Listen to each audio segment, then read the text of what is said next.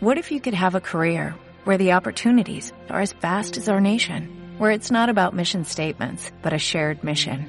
At U.S. Customs and Border Protection, we go beyond to protect more than borders, from ship to shore, air to ground, cities to local communities. CBP agents and officers are keeping people safe. Join U.S. Customs and Border Protection and go beyond for something far greater than yourself. Learn more at cbp.gov/careers. El noticiero For Morgan al día con el periodista Germán Carías. En el noticiero For Morgan al día, usted se enterará de noticias, deportes, sucesos, investigación, actualidad. Acompaña al periodista Germán Carías de lunes a viernes en sus dos ediciones a las 6 de la tarde y a las 10 de la noche. Así que no lo olvide. El noticiero For Morgan al día es transmitido por la emisora Juan FM 93.1. El noticiero For Morgan al día con el periodista Germán, Germán Carías, Carías. Hola, hola, Formorgan. Lo saluda el periodista Germán Carías. Hoy martes 14 de febrero del año 2023. 14 de febrero, día de San Valentín. Vaya mis felicitaciones a todos los que tienen una razón para sentirse hoy feliz, están enamorados o si no tienen pareja, no están enamorados, pero tienen muchos amigos, también están felices por esa situación. Así que vaya mi felicitaciones en este día. Y estos son los titulares del noticiero Fort Morgan al día. Los legisladores de Colorado consideran una lista de proyectos de ley para crear más opciones de vivienda en el estado. Club Q de Colorado Springs espera reabrir luego del tiroteo mortal para el otoño de 2023, anuncia la gerencia. El programa Centennial Farms and Ranches de Colorado recibirá aplicaciones para honrar a las familias ganaderas y agricultoras. Dos administradores del distrito escolar de Brosh hablan después de que se retiraron los cargos en una investigación interna de sexting. Noticias nacionales. Nikki Haley ex embajadora de la ONU designada por Trump, desafiará al expresidente en 2024. Sospechoso muerto en tiroteo en la Universidad Estatal de Michigan, tres estudiantes asesinados. En los sucesos, estudiante de Denver East High School, baleado cerca de la escuela, es llevado al hospital con un pronóstico muy malo. Ciclista muere a causa de sus heridas tras ser atropellado por una minivan en intersección de Fort Collins. En los deportes, los Nuggets de Denver acaban con racha de ocho victorias en casa de los Heat de Miami al vencer los 112 a 108 el lunes. Liverpool sale de la mala racha al vencer al Everton 2 a 0 en el derby de Merseyside. En nuestras regiones, en México, a una mujer se le olvidan las llaves y su hijo se queda 40 minutos encerrado en el auto. Apagón afecta a varios puntos del territorio guatemalteco este 14 de febrero. Y en el clima, en la noche probabilidad de nieve, principalmente después de las 11 de la noche, nubosidad creciente, la temperatura mínima alrededor de 14 grados Fahrenheit, la probabilidad de precipitación es del 70%. Es posible una acumulación nueva de nieve menos de una pulgada en Fort Morgan y le quiero decir que lo más grave no es hoy en la noche. Mañana, miércoles, amanecemos con esa tormenta de nieve y se está hablando de cuatro pulgadas de acumulación y este pues ya va por un 70, 80%, inclusive hay modelos que dan hasta un 90%, así que parece luce inminente que eso sea así. Veremos poca nieve hoy en la noche pero para amanecer el miércoles, después de las 6 de la mañana, empezará a caer más nieve acá en Fort Morgan. Y el noticiero Fort Morgan al día comienza ya. Los legisladores de Colorado consideran una lista de proyectos de ley para crear más opciones de vivienda en el estado. La vivienda es una prioridad principal para los legisladores de Colorado en esta sesión legislativa. El tema es tan importante para el liderazgo demócrata que el gobernador Jared Polis lo mencionó no menos de 20 veces en su discurso anual sobre el estado de Colorado el mes pasado. Pero ¿cómo crear viviendas asequibles en el estado y qué papel debe desempeñar la legislatura en esa discusión? depende de a quién le pregunte. Después de presentar un proyecto de ley para permitir que los gobiernos locales implementen la estabilización de alquileres, el abogado defensor de desalojos y representante estatal Javier Mavrey ahora presentó un proyecto de ley que prohibiría a los propietarios desalojar a los inquilinos sin una causa justa. Mavrey dice que uno de sus colegas defensores de desalojos trabajó recientemente en un caso en el que un inquilino fue desalojado después de reprender las insinuaciones sexuales de su arrendador. El proyecto de ley 231171 de la Cámara de Representantes dice que los inquilinos que siguen las reglas y pagan el alquiler a tiempo deberían poder continuar viviendo en su apartamento una causa justa para el desalojo incluiría la falta de pago del alquiler, el incumplimiento sustancial de las reglas, la negativa a permitir que el propietario ingrese a la propiedad, un desalojo sin culpa, la negativa a firmar un nuevo contrato de alquiler, la demolición o conversión de la propiedad, reparaciones o renovaciones sustanciales a la propiedad o si el arrendador quiere vivir allí o tener una familia viviendo allí. Y como estos, otros proyectos de ley que buscan vivienda asequible en Colorado. Club Q de Colorado Springs espera reabrir luego del tiroteo mortal para el otoño de 2023, anuncia la gerencia.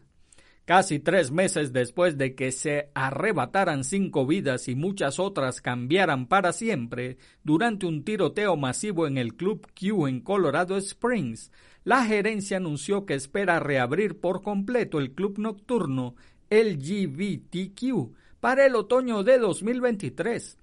El club se asoció con HB&A con sede en Colorado Springs para reconstruir lo que solía ser un refugio seguro para la comunidad LGBTQ en Colorado Springs.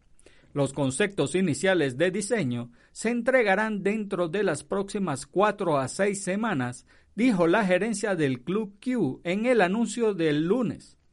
El desmantelamiento interior del edificio Club Q existente se llevará a cabo en abril también se construirá un tributo para honrar a las cinco personas que murieron en el tiroteo del 19 de noviembre. Daniel Aston, Raymond Green, Vance, Kelly Lovin, Ashley Pock y Derrick Romp. Habrá medidas de seguridad mejoradas, incluida una nueva tecnología de detección y un espacio reforzado.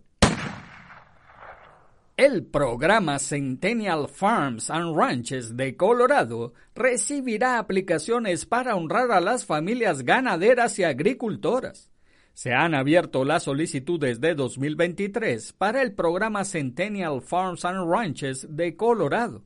El programa Centennial Farms and Ranches, una iniciativa conjunta de History Colorado y el Departamento de Agricultura de Colorado, honra las contribuciones de las familias ganaderas y agricultoras del Estado que han resistido las presiones del crecimiento, los cambios en los métodos agrícolas, la sequía y las condiciones económicas para preservar importantes piezas de la historia comercial y cultural de nuestro Estado. En 2022, el programa Centennial Farms and Ranches se amplió para reconocer cuatro categorías de homenajeados asociados con la historia agrícola del estado de Colorado. Granjas o ranchos centenarios, que son las granjas o ranchos que han pertenecido a la misma familia durante al menos 100 años y que actualmente funcionan como granjas o ranchos, Familias centenarias, que son las familias con experiencia agrícola en Colorado que abarca 100 años o más, por ejemplo desde 1923 al presente, no necesariamente como propietarios de tierra. Agricultores o ganaderos centenarios, que son personas de 100 años de edad o más, que han pasado la mayor parte de su vida en actividades agrícolas dentro del estado de Colorado, incluso si no eran propietarios y Centennial Agribusiness, que son organizaciones o empresas que han estado en funcionamiento durante 100 años o más y sirven principalmente a la comunidad agrícola en Colorado. Ejemplos, empresas de semillas, fabricantes de implementos agrícolas, farm bureaus, etc. Para obtener reconocimiento dentro de los programas Centennial Farms and Ranches, los solicitantes deben presentar una aplicación y proporcionar verificación de elegibilidad. Para encontrar una lista completa de los requisitos de elegibilidad en la solicitud de Centennial Farms and Ranches de 2023, la fecha límite para las solicitudes es el primero de mayo. Para presentar una solicitud u obtener más información, llame al 303-866-3392. Dos administradores del distrito escolar de Brosh hablan después de que se retiraron los cargos en una investigación interna de sexting. Dos administradores del Distrito Escolar de Brosh acusados en relación con una investigación interna de sexting están hablando después de que se retiraron esos cargos.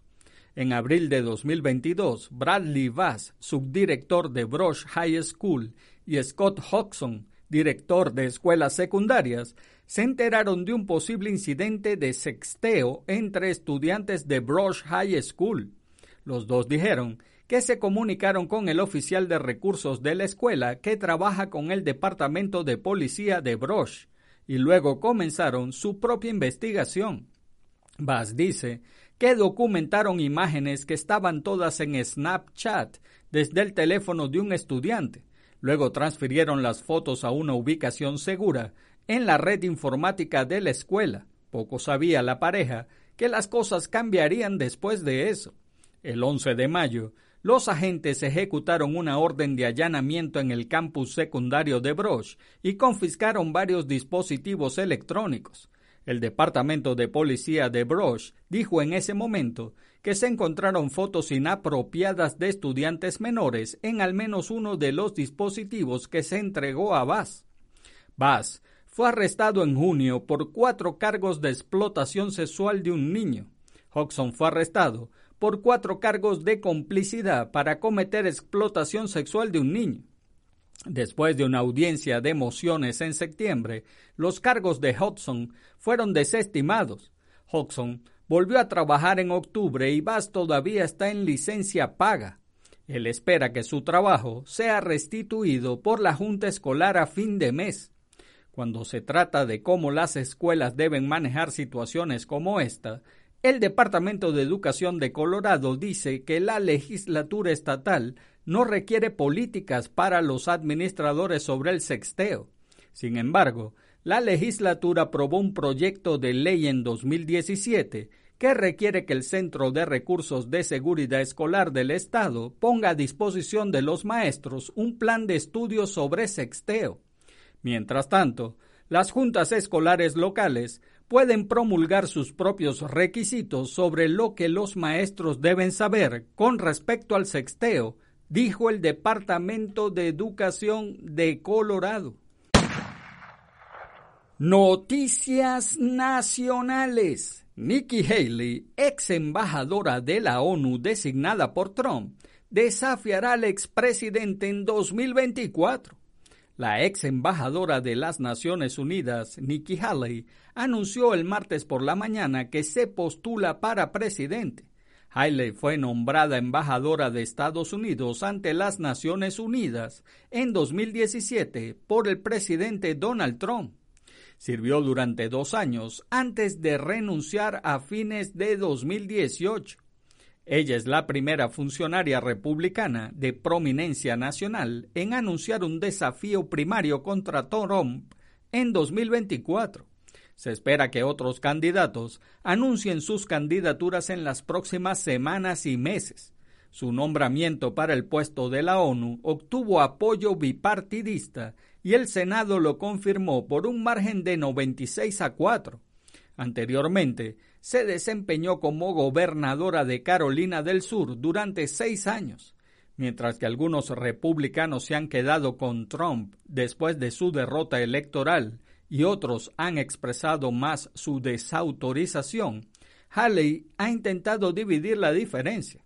Algunos republicanos culparon a Trump por la insurrección al Capitolio del 6 de enero después de su derrota electoral, aunque Trump afirmó con frecuencia que el proceso electoral fue manipulado en su contra, una afirmación que los tribunales no validaron. Haley ha dicho que las personas cercanas a Trump lo están engañando. Sospechoso muerto en tiroteo en la Universidad Estatal de Michigan, tres estudiantes asesinados. La policía dijo el martes por la mañana temprano que un sospechoso en una situación de tirador activo en la Universidad Estatal de Michigan estaba ubicado fuera del campus y había muerto por una aparente herida de bala autoinfligida. Las autoridades dijeron que tres estudiantes murieron y cinco resultaron gravemente heridos. Cuatro de los cinco estudiantes hospitalizados necesitaron cirugía, dijeron las autoridades. La policía del campus declaró que el sitio estaba libre de amenazas y levantó una orden de refugio en el lugar promulgada el lunes por la noche, mientras la policía buscaba al sospechoso que, según dijeron, estaba a pie. Se recibieron múltiples informes de tiroteo el lunes por la noche, cuando la policía instó al público a tener cuidado con la información errónea durante las horas de confusión sobre el número de lugares de tiro y cuántas personas resultaron heridas. La policía dijo que cuando llegaron a la escena descubrieron a varias personas involucradas en un tiroteo. Alrededor de las ocho y treinta de la noche Easter Time, la policía dijo que hubo disparos cerca de Berkey Hall en el campus de East Lansing. La comunidad del campus tituó en un mensaje para los estudiantes, por favor refúgiense en el lugar de inmediato. La policía identificó al sospechoso más tarde el lunes por la noche como un hombre bajo que llevaba una gorra de béisbol. Después de recibir una pista, la policía fue conducida al sospechoso alrededor de las 11 y 35 de la noche. El sospechoso Anthony McRae estaba ubicado en las cercanías de Lansing, Michigan. Murió de una herida de bala autoinfligida, dijo la policía. La gobernadora de Michigan, Gretchen Whitmer, dijo el martes que habló con el presidente Joe Biden, quien le prometió recursos federales. La policía de la Universidad Estatal de Michigan dijo anteriormente que todas las actividades del campus se cancelaron hasta el miércoles por la noche, incluidos los deportes, las clases y todas las actividades relacionadas con el campus. En los sucesos, estudiante de Denver East High School, baleado cerca de la escuela, es llevado al hospital con un pronóstico muy malo.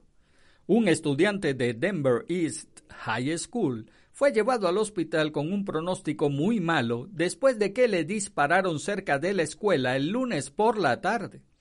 Los despachadores recibieron una llamada de disparos en el área de la 17 Avenida y Esplanade alrededor de las 2 y 33 de la tarde, dijo el jefe de investigaciones de la División del Departamento de Policía de Denver, Joe Montoya, durante una conferencia de prensa. Los oficiales llegaron y encontraron a un niño de 16 años que sufría una herida de bala dentro de un automóvil. Fue llevado al hospital con un pronóstico muy malo, dijo Montoya. Montoya confirmó que el adolescente era estudiante de East High School. El automóvil sospechoso era un Kia Sportage blanco robado y fue descubierto por oficiales en el noreste de Denver se produjo una breve persecución y dos sospechosos fueron detenidos en el área de Martin Luther King Jr. Boulevard y Elmira Street. Según Charles Beat, las clases en East High School se cancelaron para el martes. Ciclista muere a causa de sus heridas tras ser atropellado por una minivan en intersección de Fort Collins. Un ciclista murió luego de ser atropellado por una minivan en una intersección de Fort Collins el lunes por la tarde. El incidente ocurrió alrededor de las 11 y 39 de la mañana en la intersección de East Harmony Road y McMurray Avenue, según los servicios de policía de Fort Collins. Según la policía, un Toyota Siena plateado 2014 se detuvo en un semáforo en rojo en la intersección. Cuando el semáforo se puso en verde, el camión comenzó a avanzar y chocó con un ciclista que viajaba hacia el sur por McMurray Avenue, cruzando Harmony, dijo la policía de Fort Collins. El conductor del Siena se quedó en el lugar. Varios testigos confirmaron que el Siena tenía el derecho de paso según la policía de Fort Collins. El ciclista, un hombre adulto, fue llevado al hospital con heridas graves y luego sucumbió a sus heridas. El forense del condado de Larimer dará a conocer su identidad más adelante. Cualquier persona con información que aún no haya hablado con la policía debe llamar al oficial Brandon Burns al 970 221 6842. En los Deportes. Los Nuggets de Denver acaban con racha de ocho victorias en casa de los Heat de Miami al vencer los 112 a 108 el lunes. Nikola Jokic terminó con 27 puntos, 12 rebotes y 8 asistencias, y Denver puso fin a la racha de ocho victorias en casa de Miami al superar por 112 a 108 el lunes al Heat. Jokic encestó 12 de sus 14 tiros de campo y Denver terminó atinando el 58%. Michael Porter Jr. anotó 17, Bruce Brown 16, Jeff Green aportó 12 y tres jugadores de los Nuggets, Blatko Kankar, Christian Brown y Thomas Bryan tuvieron 10 unidades cada uno. Liverpool sale de la mala racha al vencer al Everton 2 a 0 en el derby de Merseyside. Liverpool recuperó la sonrisa en una semana de la visita al Real Madrid por los octavos de final en la UEFA Champions League, tras sumar su primera victoria del año en la Premier League, al imponerse este lunes por 2 a 0 al Everton en el derby de Merseyside. Dos goles a la contra del egipcio Mohamed Salah que abrió a los 36 minutos el marcador al culminar una fulgurante galopada del uruguayo Darwin Núñez y del neerlandés Cody Gapco, que estableció en el 49 el definitivo 2 a 0, sirvieron a los de Jorgen Klopp para alzarse con la victoria, pero no para acabar con las numerosas dudas que están dejando esta temporada. En nuestras regiones, en México, a una mujer se le olvidan las llaves y su hijo se queda 40 minutos encerrado en el auto. Un menor de dos años de edad se quedó encerrado por aproximadamente 40 minutos en el interior de un automóvil hasta que llegaron elementos de protección civil de Nuevo León, quienes se vieron obligados a romper la ventanilla del vehículo correspondiente al lado del copiloto para liberar al niño. El incidente se produjo este lunes en la avenida Sertoma 109, cerca de Avenida Morones Prieto, al sur del primer cuadro de la ciudad, en una zona de hospitales y consultorios médicos. Para atender la llamada de auxilio, acudieron elementos de protección civil estatal, quienes al llegar al sitio y entrevistarse con Georgina, una mujer de 39 años, madre del niño de dos años de edad, le comentó que se dejado, que había dejado las llaves dentro del vehículo y no podía abrir para sacar al pequeño.